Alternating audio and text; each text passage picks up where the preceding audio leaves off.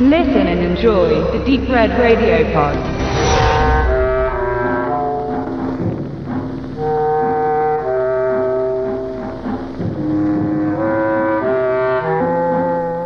Wenn man Lust bekommt, sich zu gruseln oder anderen Menschen zuzusehen, wie ihnen etwas Schauriges widerfährt, warum sollte man sich dann nur mit einer Geschichte zufrieden geben? Um das Verlangen nach möglichst viel Horror zu befriedigen, etablierte sich bereits sehr früh das Double Feature, die Doppelvorstellung, bei der es zwei Schocker zu sehen gab. Auch in der Literatur waren Kurzgeschichten zusammengefasst in einem Band gutes Futter für Liebhaber des Fantastischen und Morbiden. Das Fernsehen entwickelte sogenannte Midnight Horror Shows, in denen man mehrere Horrorstreifen hintereinander sehen konnte. Ein sehr ökonomisches Erzählkonzept bilden dabei Episodenfilme, die in der abendfüllenden Spielzeit eines Stückes verschiedene Anekdoten zur Ansicht brachten.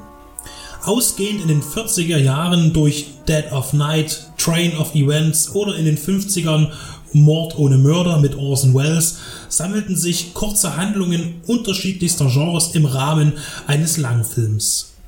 In den 60ern fand diese Art der Unterhaltung vorerst ein brillantes Ende mit beispielsweise Tales of Terror, schwarze Geschichten mit Vincent Price und Peter Lorre oder die Todeskarten des Dr. Schreck.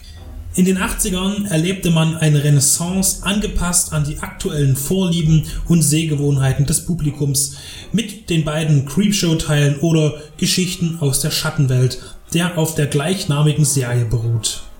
Je tiefer man gräbt, desto mehr Referenzwerke kommen zum Vorschein.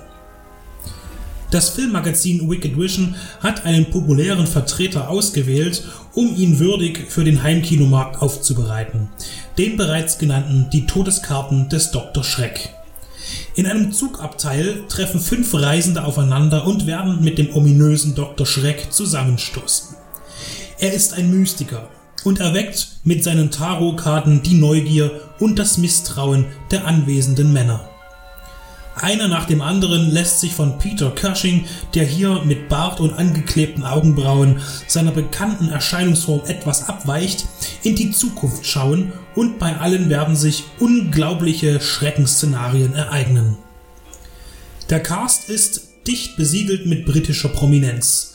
Cushing, Christopher Lee als zweifelnder Kunstkritiker, den eine abgetrennte Hand das Leben schwer macht, und Michael Goff, der einzig wahre Alfred-Darsteller im Batman-Universum.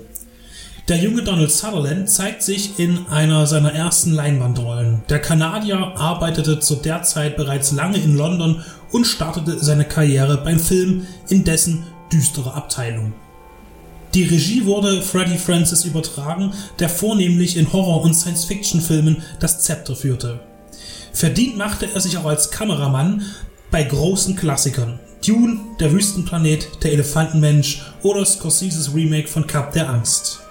Den Part des Cinematographers nahm bei dieser Produktion aber Alan Hume ein, der noch nicht lange im Business arbeitete, später bei Bond-Filmen und die Rückkehr der Jedi-Ritter durchs Objektiv schauen wird. Fünfmal sehen wir die bevorstehenden Schicksale der Protagonisten und werden Zeuge von Werwölfen, Vampiren, Monsterpflanzen und Voodoo. Klassische Themen, die weit vorher mit Dracula und der Wolfsmensch aus der Taufe gehoben wurden oder Blumen des Schreckens, der kurz zuvor gedreht wurde, gaben die Grundlagen für das Drehbuch.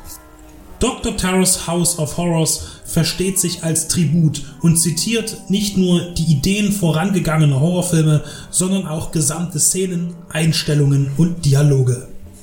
Verdeutlicht wird das in der Dokumentation House of Cards, die sich im Bonusmaterial der Blu-ray von Wicked Vision findet, egal ob man sich fürs hochwertige Mediabook entscheidet oder die Amaray Single Disc. Im Fazit kann man dieser Perle mit Hammercharakter nur sein Wohlwollen zusprechen. Er ist herrlich naiv, bunt, nicht mehr gruselig, aber charmant in seinen kleinen abwechslungsreichen Stories. Der Satz, sowas wird heute gar nicht mehr gemacht, trifft hier in allen Begehren zu. Weder die Schauspieler noch die Regisseure noch die technischen Mitarbeiter unserer Zeit wären imstande, so etwas Hinreißendes zu schaffen. Und falls doch und sich jemand mit dieser These gekränkt fühlt, dann beweist es.